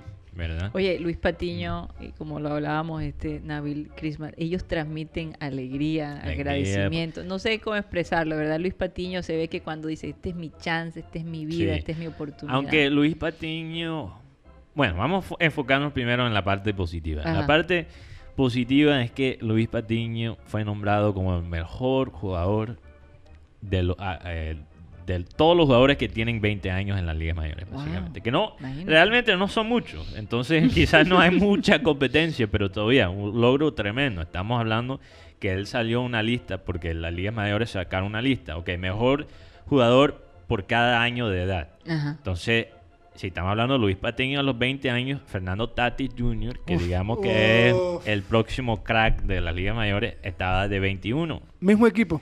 y que están en los mismos equipos. Ajá. Entonces estaba Mookie Betts, que Mookie Betts para su edad fue nombrado el mejor jugador. ¿Qué edad tiene? Entonces, Mookie Betts creo que tiene 27. Ok. ¿No? No me lo confirmo. Bueno, Pero, ya, ya, ya está, ya pero eh, no eh, está tan joven. eh, eso es una noticia bastante grande. Porque Ajá. ya 27, tenía razón, 27. Eh, ya mucha gente que seguía el béisbol conocía el nombre Luis Patiño porque era uno de los prospectos más eh, resaltados antes que empezó a jugar la Liga Mayores.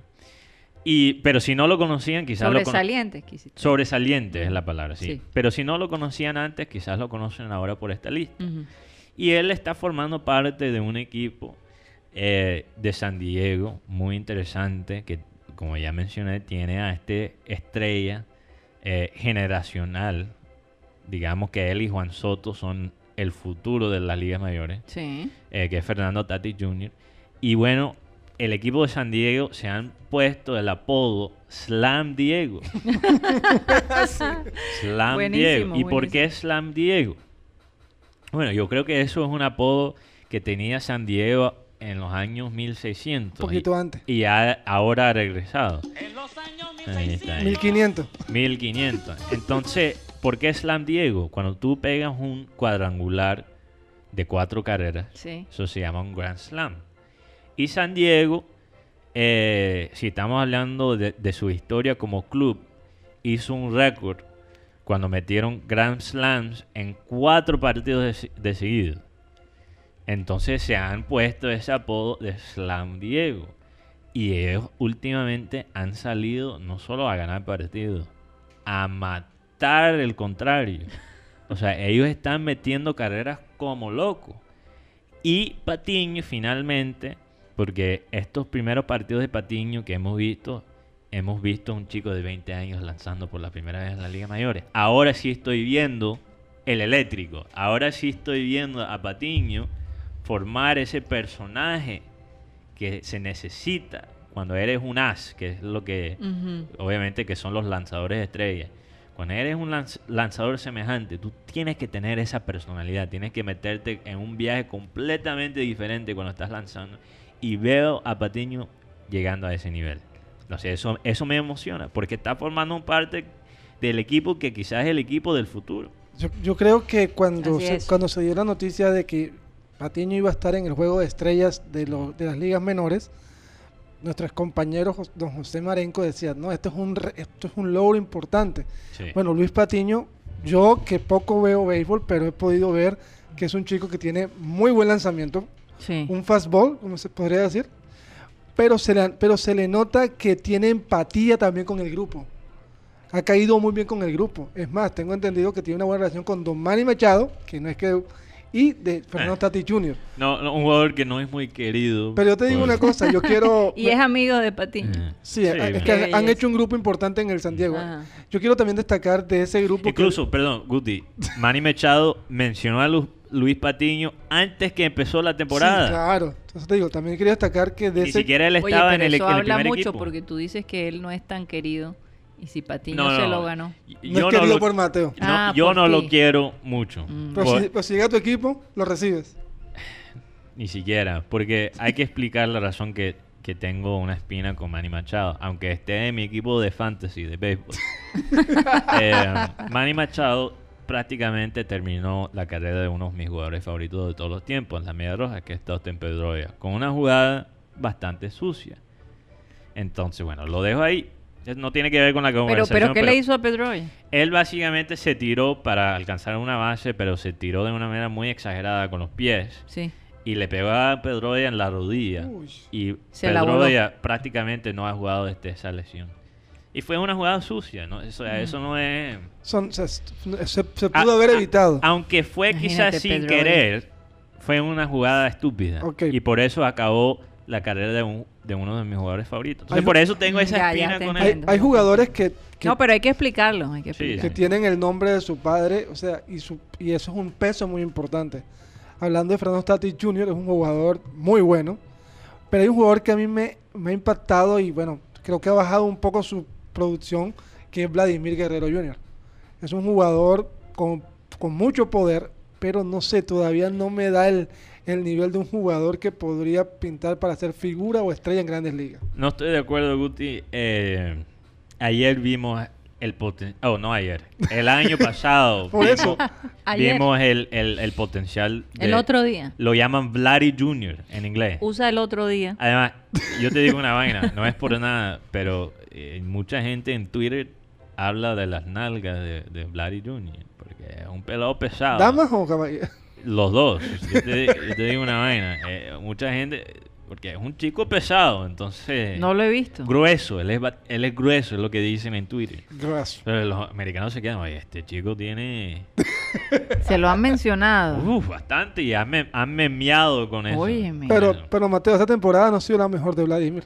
Pero es que no es solo Vladdy. Es el equipo. no solo el equipo, muchos bateadores del estilo de Vladimir Jr., que son quizás, digamos, bateadores de poder, de home run, Sí. no han tenido la mejor temporada. Entonces, Vladdy Jr., eso es síntoma de algo que está pasando en toda la liga. Yo creo que Yo no creo que eso habla de la calidad de... No, la calidad de Vladimir es, imp- es impresionante. Es más, yo te digo una cosa, yo Mm. viendo otra vez qué, qué jugador me gusta cómo juega en, de Cleveland, Francisco Lindor. Uy, ese man- Bárbaro. Mira, eso es un, un buen pase que me hiciste ahí porque yo quería hablar un poquito de los indios de Cleveland. Eh, los indios de Cleveland están pasando por, por unas épocas Tómala. De taquito. difíciles. De taquito, tómala. A- aunque, aunque yo te digo, ellos tienen un equipo bastante competitivo este año. Pero imagínate, ellos ya no se van a llamar los indios de Cleveland. Porque, y esto lo entiendo, hay gente que, que considera eso un poquito ofensivo. Sí, ahora están cambiando todos los Sí. nombres y todas las... Como ha pasado con los Redskins de, de, de Washington. Eso sería como si Cartagena tuviera eh, un equipo, los negros de Tú sabes- Cartagena. pero tú sabes, eh, eh, sí. Eso sería o- algo ah, O semejante. los indios de Cartagena, porque eh, recuerda O los que Car- indios de Cartagena. Cartagena de Indias. Exacto, pero eso es algo para la gente indígena que ellos se dicen, ¿por qué? Ya, eh, lo que pasa es que A estas alturas del es partido. que el, y el palabra redskin específico es más allá que los indios de, de Washington. Oye, sí, redskin es una palabra irrespetuosa. si van a, es a- un insulto. van a cambiar Aunt Jemima, que Mm. Aunt Jemima es la famosa miel de, de maple, Sí, de este árbol, ¿verdad? porque Aunt Jemima Eh, era un personaje racista. Racista, entonces ahora ya no se va a llamar Aunt Jemima. Entonces, Sí. bueno, hay una serie de cosas que se van a cambiar Yo- a raíz de eso. Yo, yo sé que hay gente que le molesta eso porque son los nombres tradicionales de los equipos, pero mira, hay que, hay que sacar esas vainas de, de nuestra historia. Y bueno, eso ya es otro tema. Pero entonces los indios de Cleveland empezaron en Pero la si temporada... sacas eso de la historia, entonces ¿cómo la gente lo va a recordar? No se puede En- eliminar de la historia. No, de pronto, no estoy diciendo que se elimina de la historia. Estoy diciendo que el equipo ya no use ese, Ese- nombre. ese Ese porque nombre. Estamos hablando que ellos venden camisas, venden gorras con ese nombre. Mm. se están aprovechando de un nombre y están ganando plata con un nombre que es ofensivo para un grupo de personas. personas. Ahora, ¿Cómo- y cómo es un tema, es un tema, no quiero entrar en ese tema No, porque eso ya es un tema aparte. ¿Y cómo se va a llamar? Lo que quería decir es que ah, yo escuché una sugerencia que me dio risa, hablando de Francisco Lindor. Él, él, eh, era un periodista americano de béisbol que dijo, mira, este chico Francisco Lindor tiene tanta personalidad que deben cambiar el equipo de Cleveland a los Cleveland Lindors. que él debería ser el nuevo mascota, la nueva mascota del equipo. Pero entonces algo pasó con, con Cleveland y dos lanzadores muy talentosos, porque digamos que si los indios de Cleveland son expertos en una vaina es produciendo lanzadores. Ya los últimos cinco años eh, constantemente están produciendo lanzadores talentosos. Eh, Zach Plesak salió una noticia que él, el equipo lo había castigado por salir a rumbear después de una victoria. Eh, y bueno, sale el capitán del equipo que es Mike Clevenger, uno de los mejores lanzadores en las ligas mayores. Y dice, bueno, esto es algo que vamos a manejar internamente. Es una vaina que vamos a manejar entre nosotros. Hay que tampoco armar el gran drama, la gran drama y, y- y, bueno, lo, lo vamos a manejar como equipo. Mm. Después sale la noticia que este Mike Clevenger, que es el capitán del equipo, también había salido a rumbear ¿Cómo? con el compañero. Uy. O sea, por eso decía, vamos a hacerlo bajo cuerda. para Y no se armar". hizo el, el- el loco y dejó que básicamente crucificaran Al al, al Zach Plesak porque salió a rumbear cuando él estaba con él. Pero el amigo no dijo nada. El amigo, imagínate, lo tuvieron que mandar en un carro rentado al campamento alternativo. Y yo me pregunto, ¿qué estaría diciendo Zach Plesak sabiendo que su compañero estaba actuando como, Como si nada, como nada si pasó. nada? Yo estaría furioso. Bueno, cuando salió esa noticia, también mandaron a Mike Levenger para el campamento alternativo. Y allá armaron otra rumba. No, no, no, no, no, pero ahora ellos están básicamente en un purgatorio eh, Beisbolístico. beisbolístico, beisbolístico. Están cancelados, los, los compañeros del equipo lo odian, lo odian. O sea, yo no creo que Oye, hay porque es que todo el mundo está haciendo esfuerzos. Y no tomar en serio, ¿verdad? Sacrificio. Imagínate, Mike Clevenger, el capitán del equipo. Hombre. Es como si aquí, aquí eh, en la época del pibe, el pibe se fuera de rumba y, de- y de- y se fuera con, con, el, con un recogebolas o con un O- jugador o, menos. o- o- o imagínate, en- si cuando regresa la temporada vemos a Viera y, a tío- y con otro jugador. mamándose run en, en Bourbon Street. No, voy a ver Burn Street, no existe. Ah, ya no existe. Sí. No sabías eso. No sabía eso. Sí. Bueno, por ahora Que en paz eh, mantuvieron uno porque aparentemente, si no estoy mal, el original está en Cali. Sí, no es una cadena. Es una cadena, Sí, entonces Hay en Bogotá también. solo mantuvieron el original, Wow. cerraron los eh, Las sucursales. las sucursales. Oye, y Gu- Guti nunca fue. No. Pero te voy a decir, ¿quién quita Mm. que regresen?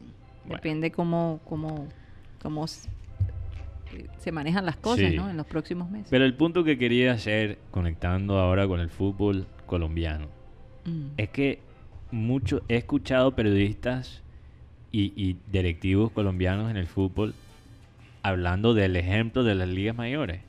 Porque tú sabes que la liga de mayor no quiere hacer una burbuja. Ellos quieren jugar los partidos como normal, pero sin fanáticos. Pero mira, estas son las complicaciones que pasan en una liga que sigue jugando y viajando. Oye, yo no sé. Es bastante complicado. No sé qué imagínate, va a pasar. imagínate si un jugador del Junior hace la misma estupidez que Mike Cle- Clevenger y Zach Plesak. Decide ir al casino y tirar ahí moneditas. Porque tú sabes que los casinos ya están en, en piloto también.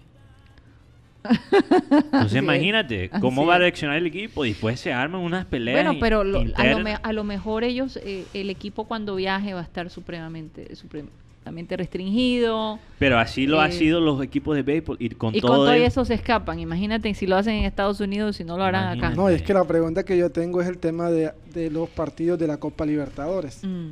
Porque supuestamente se van a ir en charter. Pero de todas maneras van a tener el roce con alguna persona. Y puede y si está enferma esa persona puede contagiar. Entonces es la pregunta que nos hace, que hacemos todos. Porque, por ejemplo, yo tengo que viajar a Guayaquil, una ciudad donde estuvo bastante, bastante Fuerte, mal. fuerte, fuerte. Entonces es complicado, pero bueno. Otra persona que también tiene COVID-19 es el señor Usain Bolt. Celebró su cumpleaños en una fiesta de 300 personas y bueno, el hombre que está contagiado. Así que el, el COVID no es ningún Explica juego. quién es Usain. Usain Bolt, Corredor. corredor. El, Por eso, el jamaiquino.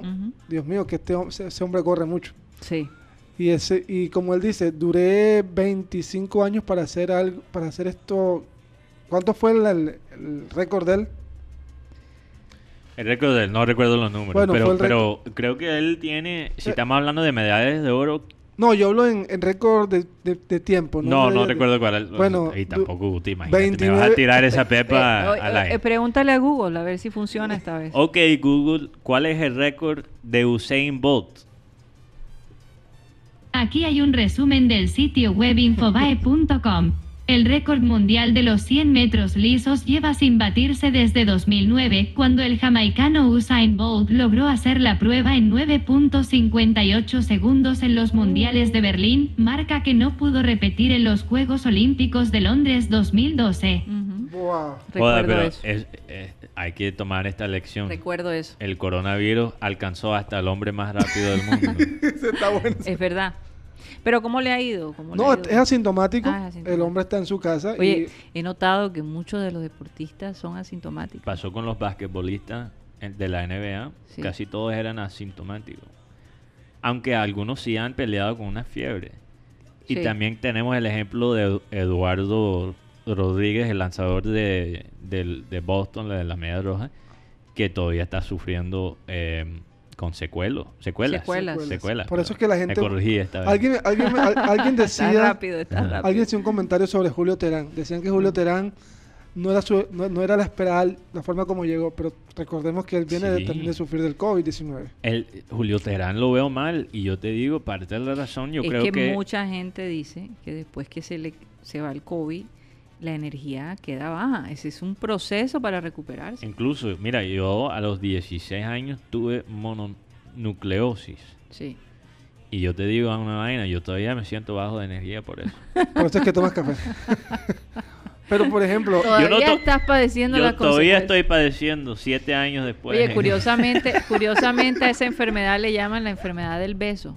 mierda. Bueno, Sí. La verdad que... Así que si su esposo sale con que no, que me dio mononucleosis, ¿de dónde, de dónde la contagiaste? ¿De dónde lo recibiste? ¿Dónde lo ¿Dónde, dónde te contagiaste? Bueno. Yo no sé si yo se lo di a mi novia en ese entonces o ella me lo dio a mí. Porque si ella me lo dio a mí, ahí la vaina está sospechosa. Pero bueno, ya no estamos Bueno, de tu juntos, lado obviamente. también. De tu lado De también. mi lado también. Era- Oye. eso fue una época complicada en mi vida, no lo quiero elim- ver pasar. eliminaron al Barcelona también femenino. No, No. puede El. Wolfsburgo le ganó un gol por cero. Oye, ¿cómo va, Mañana. ¿cómo va París? Mañana. París juega El partido es mañana. mañana. París, eh, París. Múnich. No, pa- eh, ¿quiénes No. juegan? París-Lyon. París-Lyon. ¿Cuál es la Ah. Champions League? fem- Tenemos que hablar con Inari. Con la profe. Vamos a tratar de contactarla a ver si ella nos da ese reporte mañana. Sería maravilloso. Guti, te damos esa tarea. Yo creo que mañana es difícil. Mañana es difícil. El viernes. Sí, París-Lyon. Sí. A Y la el una. viernes, pero que de pronto nos mande un, un, Un audio. un audio. Yo le escribo ahorita. Sí, que nos Oh, mande wow. un audio que nos cuente un poco cómo está Eh, la cosa. Esta vez ¿Tú te imaginas si gana París Saint Germain? yo, no. yo le estoy dando a París porque quiero esa Sí. historia de Alfonso Davis con sí, la sí, novia. sí, sí, sí, sí. Eso sería Y- tan Eso sería increíble. maravilloso. Otro día para Barcelona duro porque el Real Madrid gana la UEFA Youth League, que es la, la Champions de los juveniles.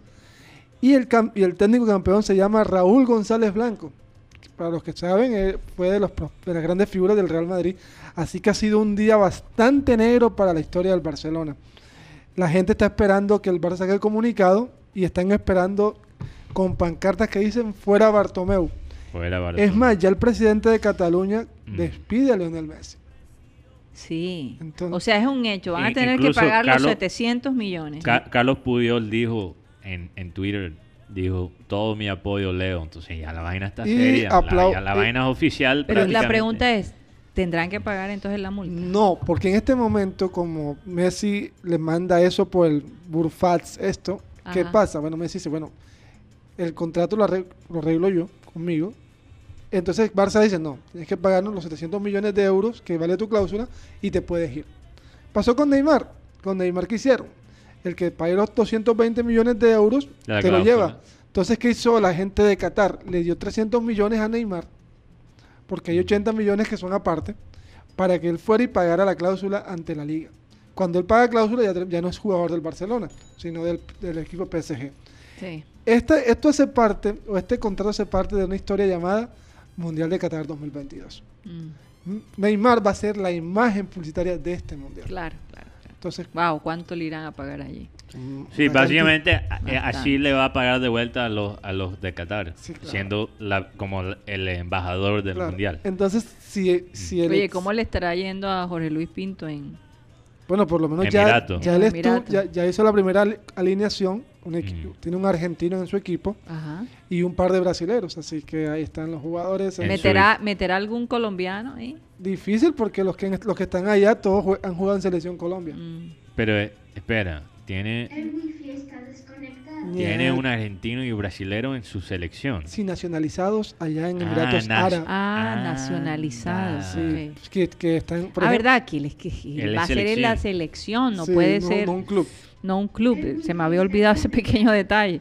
Tienen que ser nacionalizados, Oye. tienen que ser de allá. Guti, ¿has visto el documental de Anelka? No, pero lo voy- ya, ya estoy Lo voy a eh, tener que ver. Muy que, Recomendado. eh, háblanos un poco. de- Bueno, Anelka fue un personaje bastante complicado en los, a- en los, en los eh, 2000.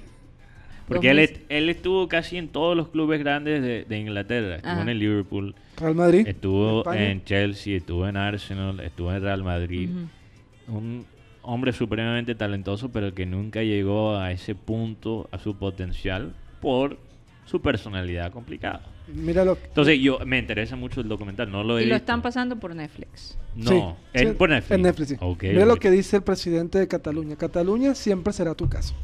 Muchas gracias por todo este tiempo de felicidad y de un fútbol extraordinario. Hemos tenido la suerte de compartir unos años de nuestras vidas con el mejor jugador del mundo y un noble deportista. No te olvidaremos nunca, Leo Messi. Cruz de San Jorge. Oye, este, y me imagino todos los taxes que pagó. Por eso también lo deben extrañar. Porque Messi, y impuestos. además to- todos los impuestos, perdón, todos los impuestos. No, pero tú no sabes lo que pasó con Messi y Ronaldo. Claro, Que casi claro. le meten en la Cárcel. cárcel. Por eso es que te digo, y, y por pero otro eso era lado, por no pagar impuestos. por no pagar impuestos, pero por otro lado, pues ya Piqué, la, la esposa de Messi que le hizo el, el fo a Shakira por tanto tiempo, ya se va. Pero quién sabe si Piqué sigue ahí en Barcelona, yo no sé. Ah, yo creo que Piqué se va a retirar en. Piqué, Piqué, Jordi Alba y Coutinho van a estar a prueba en el equipo Ah. Barcelona. ¿Cómo así a prueba? Comen dijo que quería Coutinho. Queda Coutinho, pero también lo quieren, lo quieren mirar. Y si hay una oferta grande, se va. Pero la Ojalá va- que se quede en el Pero Bayern. Piqué, ¿cuál es el futuro de Piqué? el futuro de Piqué es la, La la Copa Copa, la Davis. Copa Davis. La Copa Davis y la que se selección dedica de- al tenis. el La- equipo de Andorra. La... No, yo creo que chupar banca en el Junior. O como dice la Que no- canción, yo no creo que Piqué le quita el puesto a Sebastián Mera. o como dice la canción de Shakira en la Ah. bicicleta. Si le muestras el taller a Cari. Piqué, no quiera volver a Barcelona. Eh, no, Piqué es puro chantaje. No es- puro tilini y nada de paleta. Sí, Yeyito, ¿qué pasó? Tía Cari, se nos acabó el time. Gracias, Yeyito, fíjate, nos recordó. Tres, Ah. cero, dos minutos, es, es tiempo de irnos. Mm. Vamos a despedirnos, vamos a, a dejar descansar a los, a los oyentes.